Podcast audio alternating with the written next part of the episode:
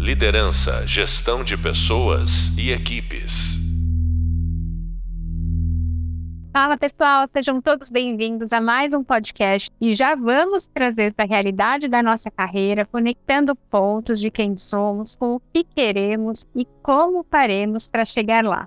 Parece simples, é simples, mas pode não ser fácil. Eu sou a professora Josi Andrade e te convido a receber a nossa convidada Gleides Cazumbá, administradora, consultora comportamental, coach executiva por competência, mentora de líderes, facilitadora em aprendizagem organizacional, escritora, palestrante. Atualmente é coordenadora da gestão de pessoas da Fundação José Silveira, em Salvador, na Bahia, e diretora de gestão do conhecimento na BRH Bahia. Gleide, seja muito bem-vinda, que honra! Oi, João, fico muito feliz em estar atendendo é, o seu pedido, o seu convite. Vamos aproveitar agora para compartilhar todo esse conhecimento que a gente tem com quem vai assistir o nosso podcast. Maravilha. Bom, com essa biografia você já deve estar animado por aí que vem coisa boa, né? Antes da gente se aprofundar aqui no tema propriamente dito, quero te contar que eu e a Gleides nos conhecemos na BRH Bahia, que é a Associação Brasileira de Recursos Humanos, tendo a Gleides coordenadora de um grupo de gamificação. Eu era louca para aprender mais sobre jogos, sobre utilizar jogos no ambiente corporativo. Fui buscar essa tribo para me conectar. Veja bem, quase dois anos depois, tá?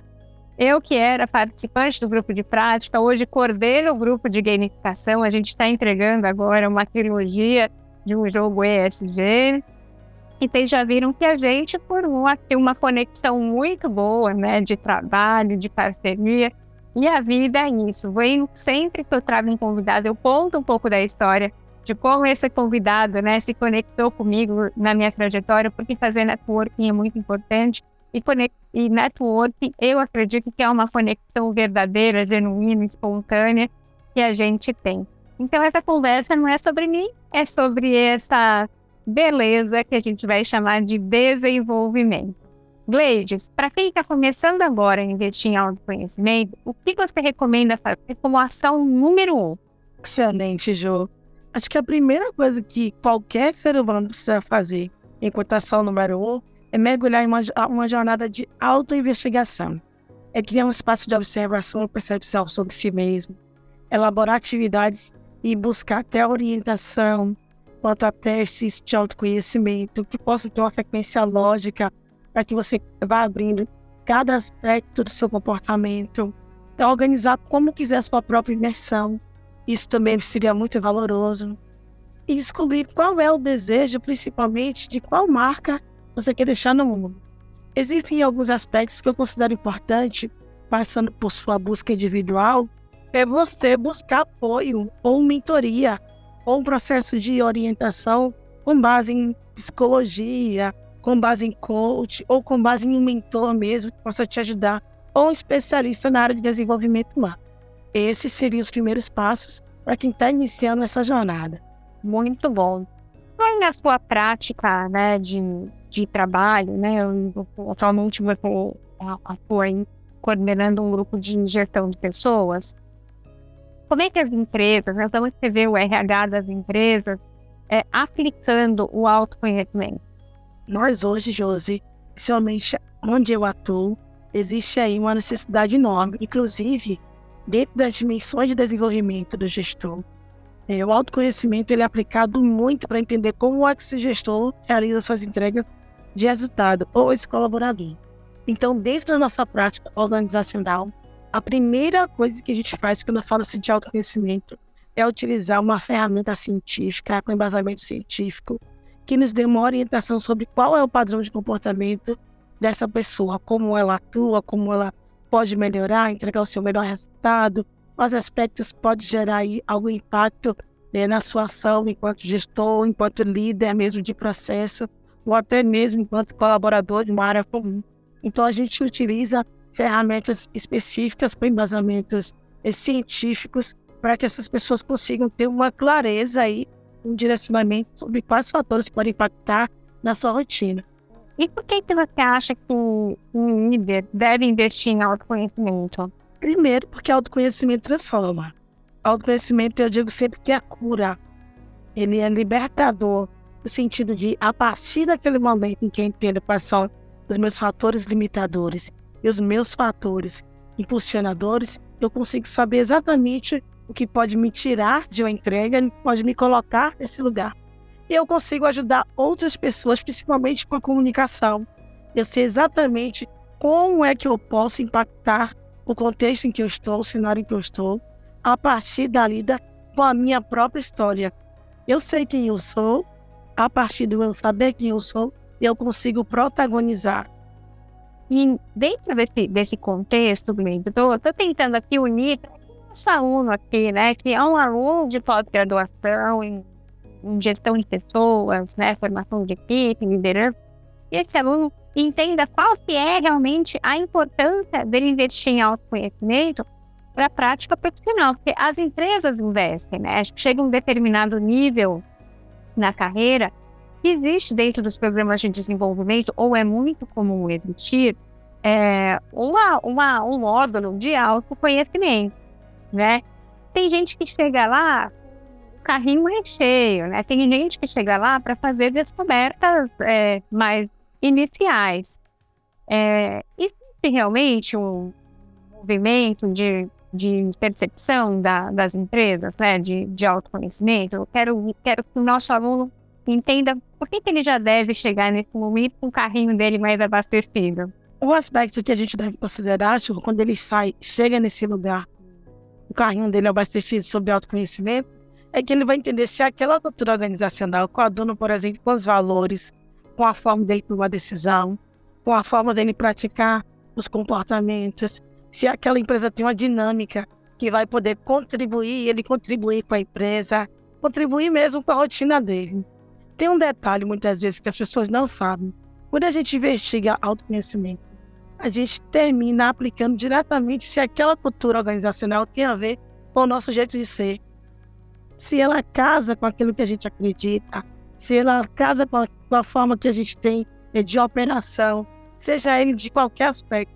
Então, muitas vezes, quando a gente fala de autoconhecimento, a gente está falando de carreira, a gente está falando de entrega de resultado, a gente está falando de negociação. Será que meu estilo de negociação ele se aplica com o estilo de negociação da empresa? Será que o que eu valorizo é a empresa também valoriza? Será que eu tenho perfil de uma cultura forte? Será que eu consigo trabalhar sob pressão? Será que eu tenho aí? Será que o salário que vão pagar lá para mim, por exemplo, vai impactar na minha forma de perceber o mundo, na minha forma de, de viver esse mundo? Quando eu vou com esse carrinho mais cheio de autoconhecimento, eu entendo exatamente sobre cultura e valores, tanto organizacionais quanto meu, e a partir disso fica mais fácil decidir. Ai, Trade, é, é, você trouxe aqui pontos assim, muito, muito importantes, né? Porque a gente vai para a empresa, quando a gente está, né, a gente tem um crachá corporativo, a gente precisa é, devolver para a empresa a troca, né? Uma troca. Eu trabalho e eu recebo um salário, né? Então, eu eu tenho que entregar resultado. Esse resultado, ele vai ser percebido se existe harmonia do meu perfil pessoal, o perfil pessoal com o perfil da posição que eu estou é, ocupando, né? Se o meu estilo de trabalho é o meu, combina com a cultura da organização. Imagina uma pessoa super colaborativa numa empresa que é muito competitiva, né? Vai gerar um, um, um conflito realmente de valores, né? Em algum momento vai haver prejuízo de entrega. Então, realmente, esse investimento, ele, ele amplia as chances de retorno de sucesso para ambas as partes, não é verdade? Verdade, Ju. E quando esse conflito ele acontece, termina perdendo a organização e termina perdendo aquele profissional que investiu seu tempo e energia. Esse tempo e energia é vida, tempo de vida. E a gente termina, enquanto organização, perdendo o profissional porque a gente colocou a nossa cultura ali. As pessoas são repositórios de informação, de cultura, de, é, de tudo aquilo que a gente acredita que deve ser verdade, e a empresa também. Então a gente termina perdendo esse, esse investimento. Que a pessoa que não se identifica com a cultura, porque ela não entende a forma dela operar muitas vezes, que ela não entende as necessidades organizacionais, porque não coadunam os valores, não coadunam a forma de operar, terminam se distanciando. Então, é uma perda assim, de investimento há uma perda do investimento de ambas as partes. E aí o autoconhecimento entra.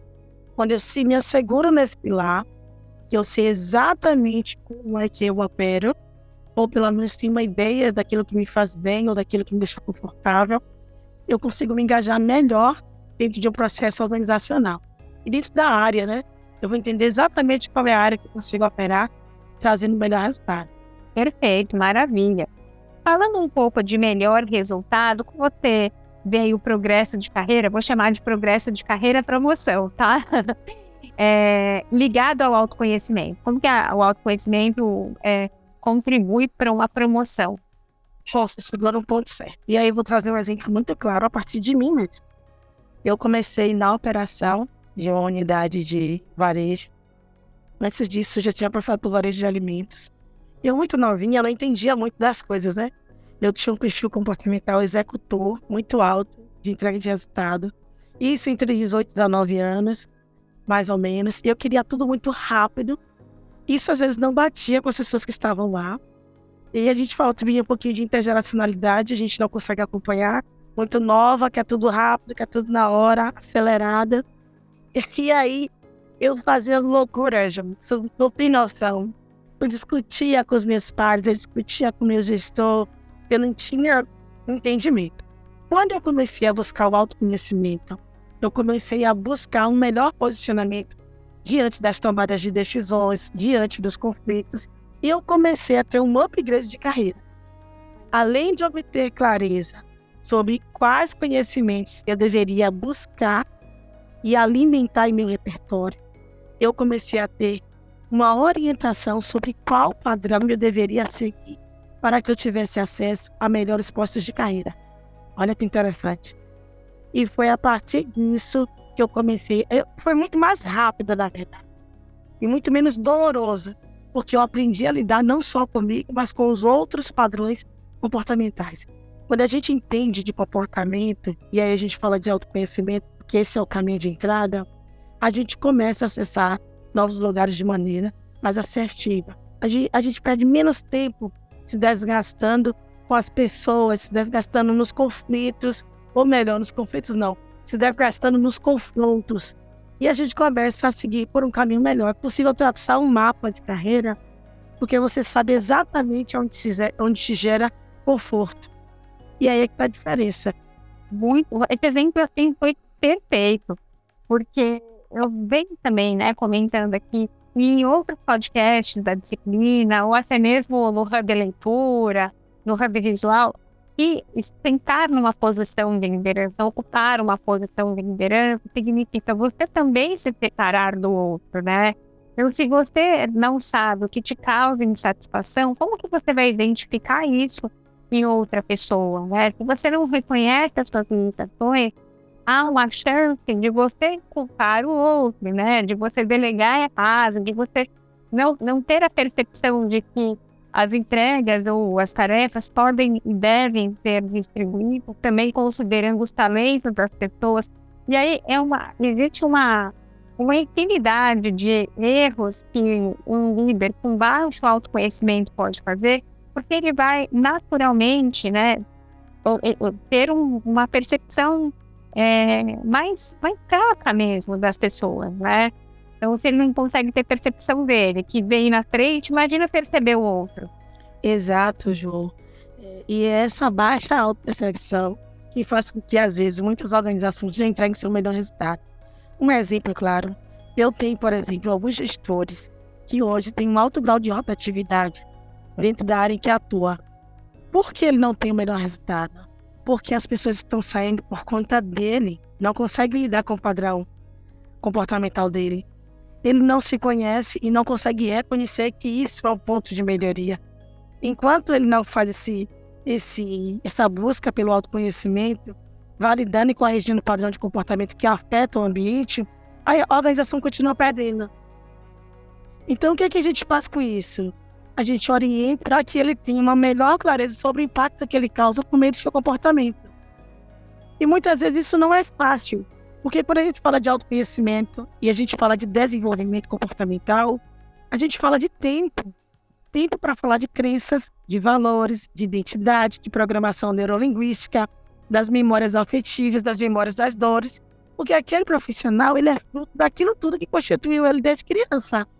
Então a gente não está falando só de entregar resultado, a gente está falando de gente. E gente, para mudar a crença, muitas vezes demora. Mas o gestor entrar no autoconhecimento, ele consegue acessar, se acessar, e a partir disso ele consegue empregar uma melhor resposta diante daquele cenário. Quando ele não acessa, ele não se acessa, ele não acessa o outro. Ele termina espelhando aquilo que por muitas vezes customizou a sua vida. Então, o autoconhecimento é chave, muitas vezes, para o processo de transformação, inclusive de geração de resultado. Gente, olha, é, é, é, muito isso que eu também percebo, né, em consultoria, no dia a dia, realmente, do, do exercício do meu trabalho. Agora, eu vejo que as empresas têm se blindado um pouco desse processo através de um processo seletivo é, mais rigoroso ou com mais etapas, que busca a identificação do maior fit cultural, né, ou de percepção de pontos chaves para aquela posição. Então, que para essa cadeira, né, o essencial é ter uma pessoa com determinado é, comportamento. Esse comportamento vai ser checado em diversas etapas do processo seletivo. Eu vejo que esse é um jeito das empresas se blindarem, né, para ter essa perpetuidade. O que mais você vê as empresas fazendo? Eu acredito que não só o padrão comportamental deva ser observado, Jun, sabe? É, eu tenho sempre, eu tenho visto, na verdade, uma centena de, de profissionais que não estão correspondendo porque exatamente eles não se acessaram.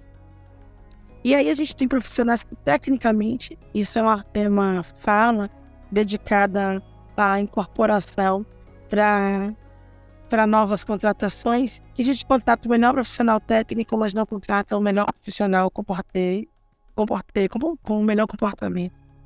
E aí, uma dessas experiências que eu tive, nessas centenas de atendimentos que eu realizei, e recentemente eu uma profissional muito jovem, né, tecnicamente muito jovem, mas tecnicamente muito boa. Jovem e tecnicamente muito bom. Mas quando a gente começou a avaliar nos primeiros dois meses o padrão de comportamento que ela estava entregando para aquela cultura, porque depende da cultura. Tem cultura que o mesmo padrão para uma vai ser boa, o comportamento vai ser bom para um e o mesmo comportamento vai ser ruim para o outro. Então, muito para além disso, é experimentar essas pessoas no cenário real. É experimentar, porque muitas vezes ela tem um padrão comportamental, mas ela já consegue administrar pela maturidade. Então, o ideal, Ju, por mais que a gente contrate, faça a melhor seleção, com as melhores ferramentas, é, e depois da validação, a partir daquilo que a gente já tem, e a gente colocar no cenário real. Só se a gente conhece pessoas. A gente tem aí uma diminuição de erros que a gente faz com a seleção, é, trazendo entrevistas, é, trazendo os mapeamentos, trazendo é, o fit cultural, trazendo várias técnicas. Então, entretanto, Contudo, o melhor, o melhor exercício é aquele que a gente tem eh, na prática, de colocar aquele colaborador ou aquele profissional na prática do celular organizacional. E você acha que, por exemplo, né, qual seria para empresas, né, é, explorarem esse dia a dia, né, de ver na prática, né, o funcionamento aí do deste profissional dentro de uma determinada cultura, dentro de uma determinada posição, trabalhando com aquele conjunto de pessoas, e a gente começa a perceber realmente que tem é, é, é interferências, né? A gente começa a, a, a, encontrar aí quais são as variações e as possibilidades, né?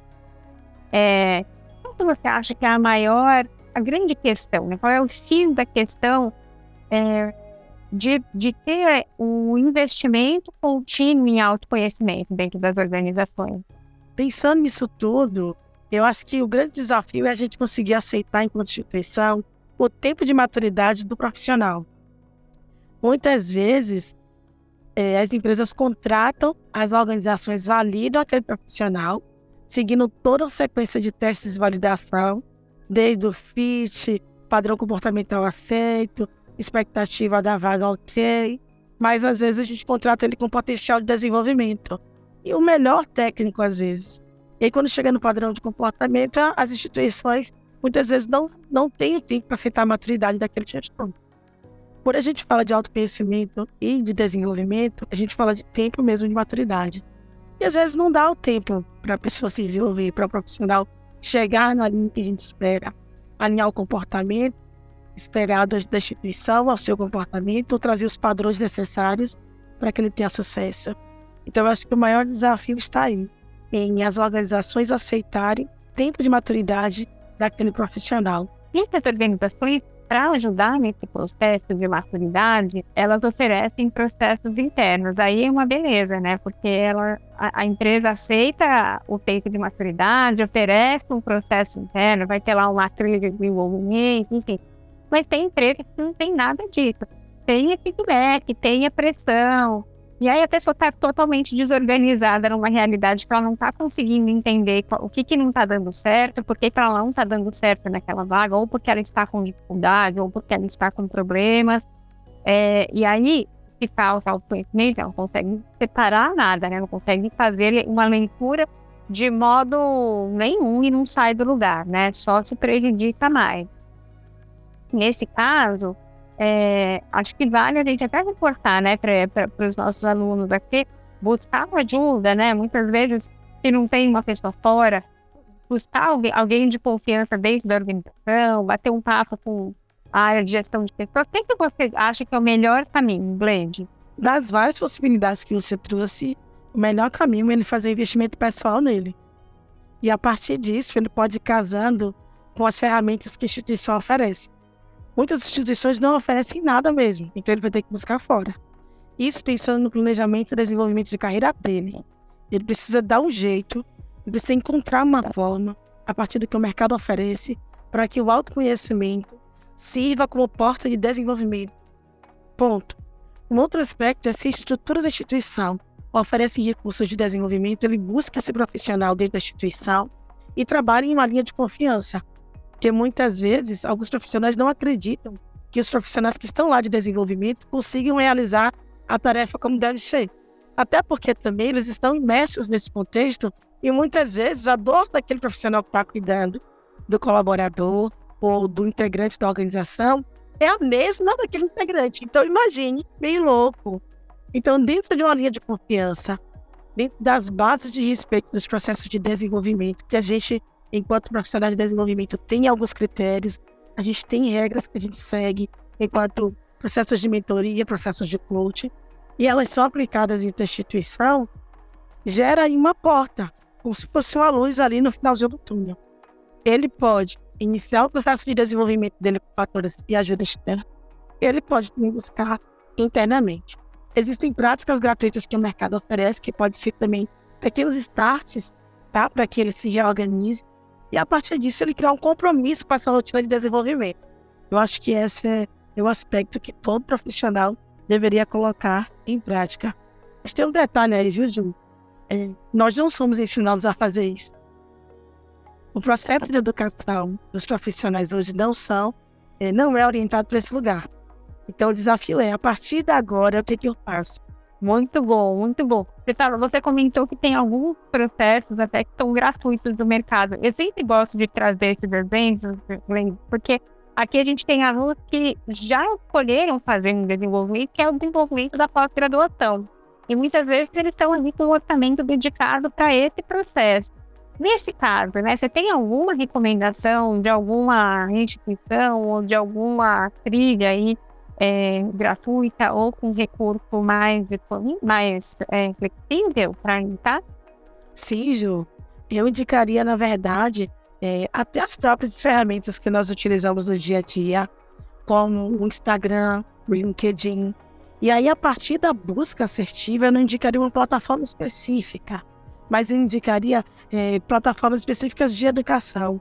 Mas eu indicaria estar atento às principais é, os principais fornecedores de ferramentas de educação corporativa, porque esses nomes hoje oferecem cursos gratuitos completos no mercado, para que você experimente, tenha uma experiência enquanto cliente de como isso funciona na prática.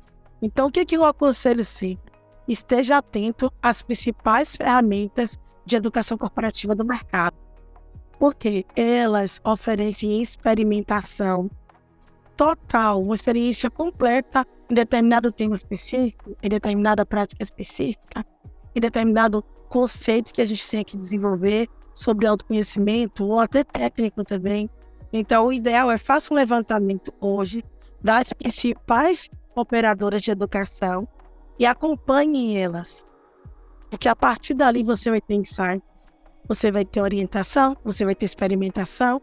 Para você que não tem nenhum recurso, mas para você que tem algum recurso, busque um processo de coach, de mentoria, ou um processo voltado é, para desenvolvimento organizacional e autoconhecimento, ou até mesmo busque fazer uma formação em autoconhecimento, conhecer ferramentas de autoconhecimento.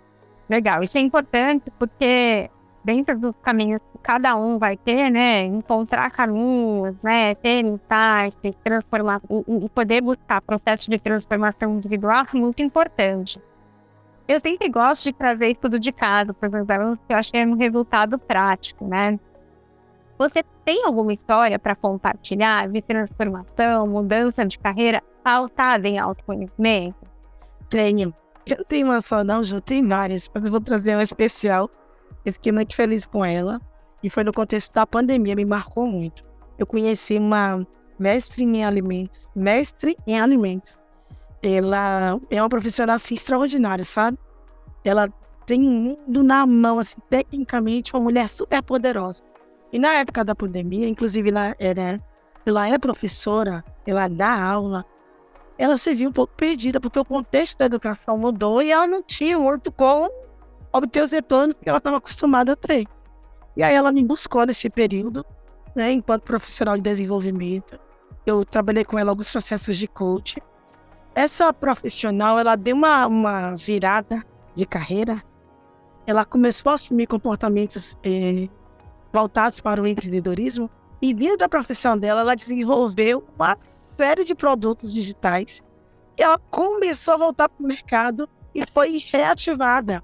Na verdade, ela se reativou. Além de se fortalecer enquanto mulher, enquanto profissional, ela ganhou um pedaço do mercado e hoje é uma referência nas práticas de nutrição. Eu achei impressionante porque ela, inclusive, deu um upgrade que eu, naquele, naquele período, queria dar, mas ela deu muito mais rápido. E ela era uma, é uma profissional que tem um perfil mais analista, mais planejador, que muitas vezes demora para fazer execução. Simplesmente ela virou, começou a executar os produtos, começou a utilizar as redes sociais para produzir, produzir, produzir, produzir e começou a vender curso. Hoje ela tem turmas que não conseguem nem dar conta. Então, isso foi porque ela não conseguia desenvolver enquanto profissional, porque ela é, o, o planejador dela é nas dimensões do comportamento, a gente sempre divide né, quem são essas pessoas em quatro dimensões. Ela tinha dois, dois perfis que eram latentes e não deixavam ela sair do lugar. Aí vinha acompanhado do medo, da insegurança, da incerteza, das invalidações que ela tinha de mercado. Na verdade, ela só fez virar a chave e começar a colocar em prática.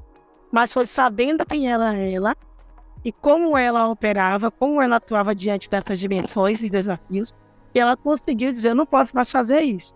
Eu tenho que caminhar. Então vai com medo, vai com medo mesmo. Eu estou insegura. Eu vou insegura mesmo. O máximo que vai acontecer é dar errado, mas se der errado eu corrijo, eu conserto. E a gente foi trabalhando em segurança, em segurança, o padrão de comportamento, o modelo mental. E no final, o número de seguidores do Instagram, ela conseguiu dobrar.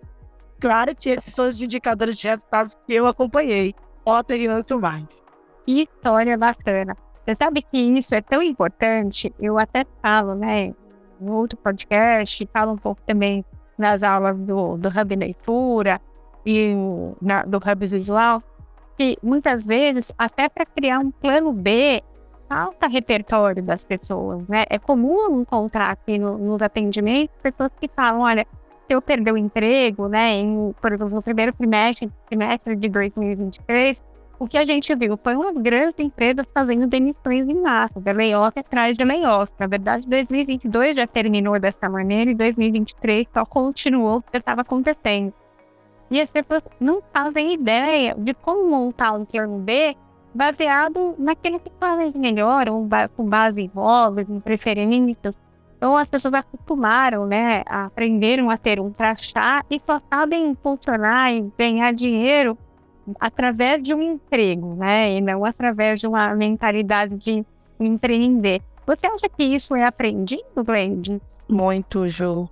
Eu acredito plenamente que nós somos seres é, nascemos para aprender, nascemos aprendendo e continuamos. Agora nós temos que estar dispostos. Essa é uma diferença. Tudo pode ser aprendido desde que a gente tenha disposição e queira isso. Porque muitas vezes também não, é, não faz parte da nossa identidade, a gente pode não querer. Mas é possível aprender é, os padrões de comportamento que te levam para o sucesso. Eu falo porque eu aprendi. Muitas pessoas vão conseguir fazer isso de maneira natural, outras vão fazer isso com mais esforço. E aí a gente consegue entender qual que é a diferença e quem precisa mais de ajuda. Então, para alguns, vai ser fácil, ele vai virar rápido. Outros vão precisar de apoio, de orientação, de mais atenção e até mesmo sentar na cadeira e se dedicar a determinado tema, porque o modelo mental dele funciona assim. Então, nós somos capazes de aprender tudo que nos ensinam, desde que a gente tenha disposição e identifique o sentido daquilo para a nossa vida. É quando a gente entra no contexto da andragogia e da eutagogia. Na eutagogia, o mundo está aberto, está na minha mão aqui agora, está tá aí com você, está em qualquer lugar. Na andragogia, precisa fazer sentido. Então, eu tenho tudo no mercado mas eu preciso entender se faz sentido para mim. Quando faz sentido, eu aprendo. Quando eu quero aprender, eu me coloco à disposição do que está ali. Então, acredito que seja possível. É bem por aí mesmo, né? Eu acompanho alguns processos de transição de carreira, o meu mesmo, né? É um processo que ele não é simples, né? Ele é trabalhoso, ele é doloroso, mas é sempre a partir, eu, eu pelo menos pela minha experiência, é a partir da dor que a gente se transforma, né? sempre tem uma insatisfação, um incômodo, uma ruptura, e é através desse momento que, que abre espaço para sair alguma coisa nova, não é? Exato, Ju. Exato. Eu também faço minha transição. Eu posso dizer para você que eu aprendi muitas práticas, né? Ju, dentro do contexto de vida que eu tive. Em alguns momentos eu tive que fazer muito esforço para conseguir chegar onde eu cheguei. Não foi fácil. E eu ainda tenho um caminho longo. É, tem um espaço, uma lacuna aí, cheio de oportunidades para mim. Mas de onde eu vim, do contexto em que eu nasci, eu tive que passar por meu momento de dor. E dentro desse momento, que é o mais legal, eu reconhecer, após muitas tarefas de autoconhecimento, muitas ferramentas, muitos diálogos, muitas rodas de conversa, muitas programações neurolinguísticas e revistas, muitas modelagens. Eu alcancei em determinado lugar, mas ainda assim há espaço para aprender. E hoje ainda faço isso. Modelo muito. E não é fácil, Jô, você fazer sua virada e assumir o protagonismo. Precisa fazer sentido, precisa ter clareza de propósito de vida e carreira, precisa entender qual que é o seu o seu ikigai, qual é a sua proposta de vida com a vida e a partir disso você começa a dar sentido, a desenhar, a colocar as coisas no lugar, a se compreender. Somente o autoconhecimento pode te levar para onde você deseja.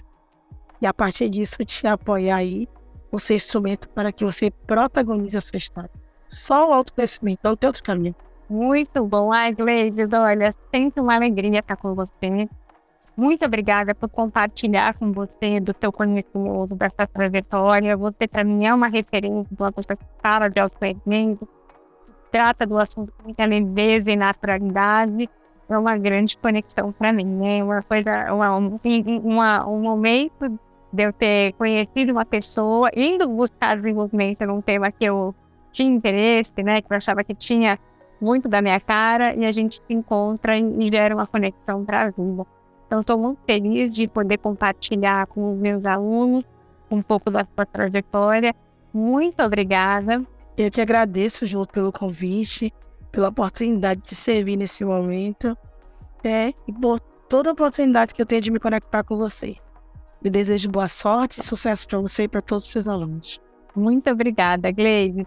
Você acabou de ouvir mais um podcast da disciplina Ferramenta de Autoconhecimento e Desenvolvimento com a sua professora Josi Andrade dessa vez com a convidada Gabe Kazumbá. Sobre esse tema, não deixe de explorar o Hub Leitura, a chave e ouvir também o podcast Ponto de Partida. No Hub Visual tem uma aula de aprofundamento que é Comércio Liderando Você, e essa aula está imperdível. O próximo podcast é Sintonize a Frequência. Vamos falar das ferramentas e testes de autoconhecimento disponíveis no mercado.